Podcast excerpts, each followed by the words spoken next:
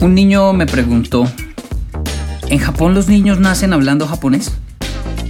Claro que no, hijo. Los bebés aprenden imitando el idioma que escuchan en el país donde nacen. Es decir, lo imitan. Me pareció una pregunta inocente. Luego descubrí que era más que una pregunta.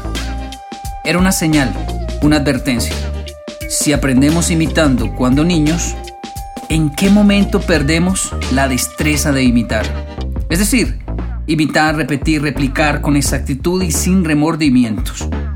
Es un acto natural de nuestra infancia. En algún momento de nuestro crecimiento, el orgullo llena nuestro pecho y despertamos queriendo ser únicos, diferentes, como si no lo fuésemos ya. Entonces decimos frases tontas como, yo tengo mi estilo, lo mío es diferente, no tengo nada que aprender, oh, Dios es mi única guía y no necesito más nada. De esta manera, músicos, pintores, artistas y seres talentosos comienzan a estancarse en algo llamado originalidad prematura. Es decir, se niegan a consolidar su talento con el don de la imitación. Comienzan a declararse lobos solos, sin maestro. Y así silencian el niño que todos llevamos dentro.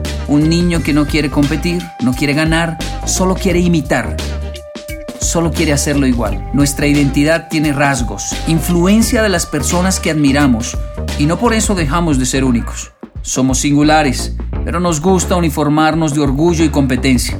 Ya no imitamos, ahora competimos. ¿Quién tiene el mejor cabello, caballo, carro, belleza, los mejores músculos? Soy muy malo para dibujar, papá.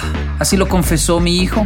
Sus desanimadas palabras iban acompañadas de un dibujo que intentó hacer de Luffy, el protagonista principal de One Piece, con un original que vio en internet. Me acerqué, tomé el dibujo, lo observé y le dije, yo veo un gran Luffy, solo que este está un poco como enfermo y poseído. Después de reír un poco y enfrentar esa realidad, decidí darle un poco de luz. Sí, luz. Tomé una mesa de vidrio con una linterna, iluminé el dibujo original. Una hoja en blanco sobre él hizo que pudiese realizar aquella majestuosa técnica que siempre nos libró de dibujos y mapas en la escuela, el arte de calcar. A menudo las personas me escriben, Kenji, siento que tengo un talento dentro de mí pero no sé dónde comenzar. Tal vez sea el momento de imitar, de seguir a un maestro, de escuchar a un mentor, imitar a alguien que nos desafíe a hacerlo igual para después superarlo. Oh, debieron ver la cara de mi hijo cuando me vio calcando aquel dibujo. Una sonrisa se dibujó en su rostro. ¿Y la casa? Bueno, la casa se volvió a llenar de dibujos.